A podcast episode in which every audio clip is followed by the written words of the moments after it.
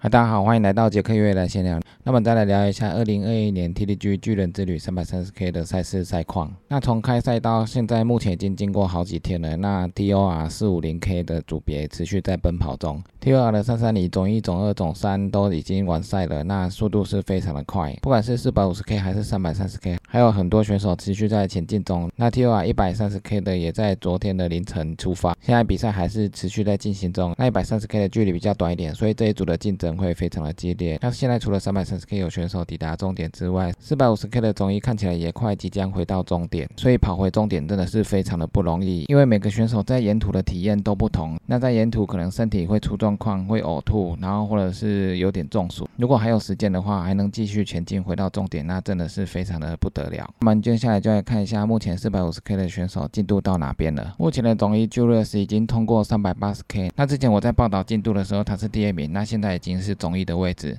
所以这种长距离的赛事真的很难讲，尤其总一、总二距离又那么近，所以彼此互相领先的情况会常常出现。那第二名的选手是 Luca Papi，他目前通过了三百七十七 K，他之前都一路领先，都是总一的位置，现在落到第二名。不过他跟第一名的距离也只有差三公里而已，所以四百五十 K 这么长的距离还还很难说，他们的距离其实没有拉开很远。那到最后面谁是冠军都还不知道，所以谁是冠军真的很难讲。那第三名的选手是 Steven，Steven 已经通过了三百五十 K。Steven 从上次的赛况更新都是第三名，那他现在还是第三名，那他跟前面两位选手的距离还是差比较远，他跟前面的选手大概差了快三十公里的距离。不过如果他可以稳稳的前进的话，他最后拿下第三名应该是没有问题。TOR 四五零后面还有许多选手努力在奋斗中，那我们也希望其他选手能够顺利完赛。那接下来我们看一下 TOR 三三零的组别，三百三十 K 的冠军已经产生，他就是 Franco，他花了六十六小时四十三分完成比赛。那已经打破了二零一七年 Javi 所创下的六十七小时多。那今年的六十六小时是目前赛道的最快纪录。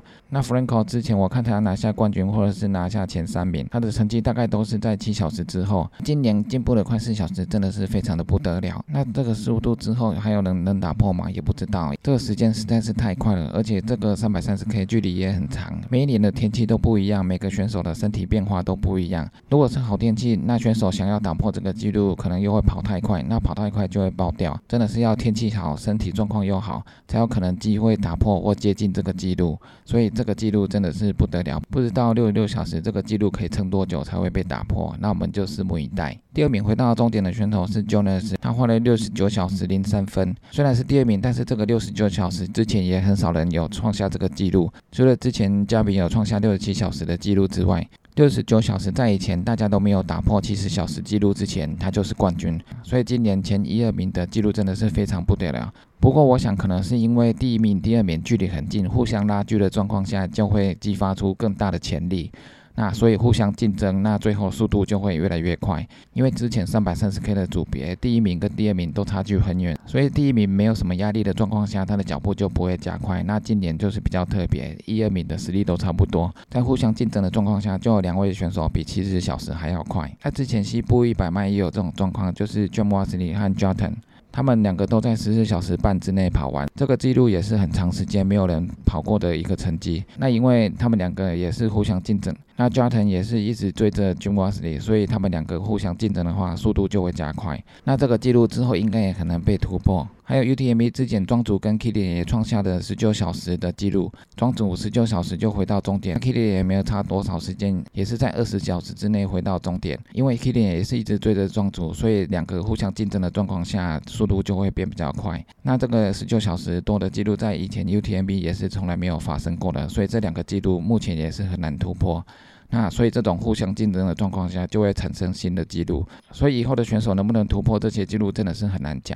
那第三名选手是 Peter，他是七十六小时三十六分回到终点，这个时间就跟以前的选手的时间差不多。那其实这个时间也是非常的快，只是说以前的选手大概都是七十到八十个小时之间回到终点。那这次比较特别，有两位突破了七十小时，所以真的是非常的不容易。那女子选手第一名是斯利玛，她目前通过了三百四十四 K。这个组别虽然是三百三十 K，但实际上它的距离大概三百五十 K，所以斯利巴通过了三百四十四 K，她几乎已经快回到终点了。那她几乎就是这一届的女子冠军。那我们再看她最后回到终点能不能突破之前的女子冠军八十五小时多的记录。那目前女子第二名的选手已经通过了三百三十五 K，她也几乎快回到了终点。那她应该也是可以稳稳的拿下第二名。那目前第三名的女子选手是 Nikki，她已经通过了三百零三 K，那她剩下不到五十 K 的距离。那他应该是做不到第二名，不过他还是可以稳稳的拿下第三名，所以也是非常的厉害。那目前我们的日本好朋友浩强太太已经通过了两百三十 K，那他还在持续的前进中。那 TTG 三百三十 K 这种长距离的赛事，因为它的强制装备很多，所以你要背的东西很多。除了你的医疗包、保暖衣物那些之外，那沿途路上你要背很多吃的食物，还有水。那之前我们有说过，整个背包加起来大概五到七公斤，再加上强制装备有冰爪，这个比较重一点，所以整个背包加起来大概五到七公斤。如果你的水跟食物也带很多，那你的背包几乎都是七公斤斤以上。那我们要背着这些东西在山上跑，真的是不容易。开始前面十 K、二十 K 或许还可以，等到你跑超过五十 K、一百 K、一百五十 K 之后，你身体越来越疲劳，那你就会觉得说上半身越来。越重，所以如果要参加这个比赛的话，平常上半身也要训练。在台湾的训练的话，我们就是训练去登山。不过在登山的话，我们背包可能会背比较大的登山背包。那一般我们登山的话，我们背那么重的登山背包就只能用走的。那如果要参加巨人之旅这种越野比赛的话，上坡你不能走，至少下坡你要可以跑。所以你要背着这种重背包一直跑。所以在台湾如果登山的话，虽然可以练负重，但是要跑起来可能不太容易。所以我们平常在室内的话，我们可能要练习一下上半身的力量，让肩膀可以负荷比较重的背包。但是如果只是在室内举哑铃这些练习负重的话，这是不够的，因为我们是要在长距离的赛事奔跑，所以我们还要练习跑步。跑步的话，平常我们就会练习，但是我们一般跑步不会背太重的东西。我们可能衣服装备穿好之后就出去跑步了，那这个全身都是没有负荷重量的状况。那那如果越野跑的话，你上半身背着背包也会背一些重量，但是也不会到太重的程度。所以要参加这种长距离的话，你的越野背包的东西可能要带多一点，要带重一点。那平常就要练习这种背重物奔跑的状态，因为你是要越野跑，所以你要习惯背着比较重的背包奔跑，上半身肌肉一定要加强。之前我在练习的时候，除了在室内举哑铃增加上半身的力量之外，去山上的时候，我也会背背一个越野背包，但是里面装比较重的东西。如果你背着十公斤到十五公斤上山跑的话，那一样的距离，那你流汗的程度就不一样，因为上半身的负重增加了，所以你每一步的难度都增加了。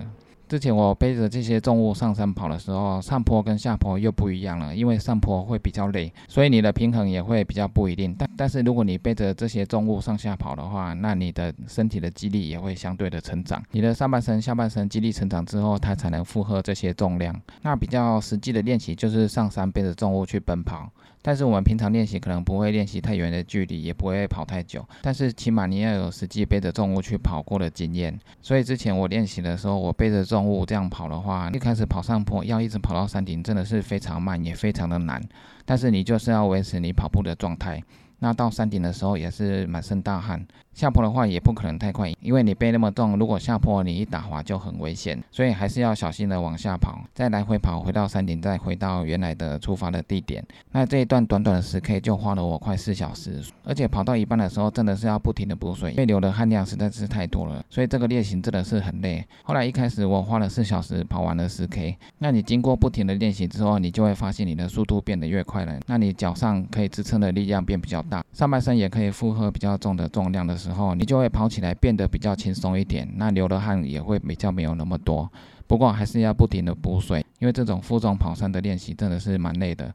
后来我发现我来回花的时间越来越短，最后一样的重量四小时的时间，我后来可以跑到两小时，所以这就表示说你的肌力成长，你上半身负荷的能力也成长了。这个重量对你来说可以稍微的适应了。这种练习是比较实际的，因为你要参加的是长距离的越野赛，不是只有上半身负重而已，你还要可以跑。所以平常除了跑步的练习之外，还要上山去负重跑。那我们今天就稍微聊一下目前选手的进度。还有长距离的赛事，上半身的负重能力一定要够。那我们预祝还在比赛的选手都能顺利完赛。那以上就是今天的杰克月来闲聊，记得订阅 YouTube、按赞 MV 粉丝页，还有追踪我 IG，就这样喽，拜拜。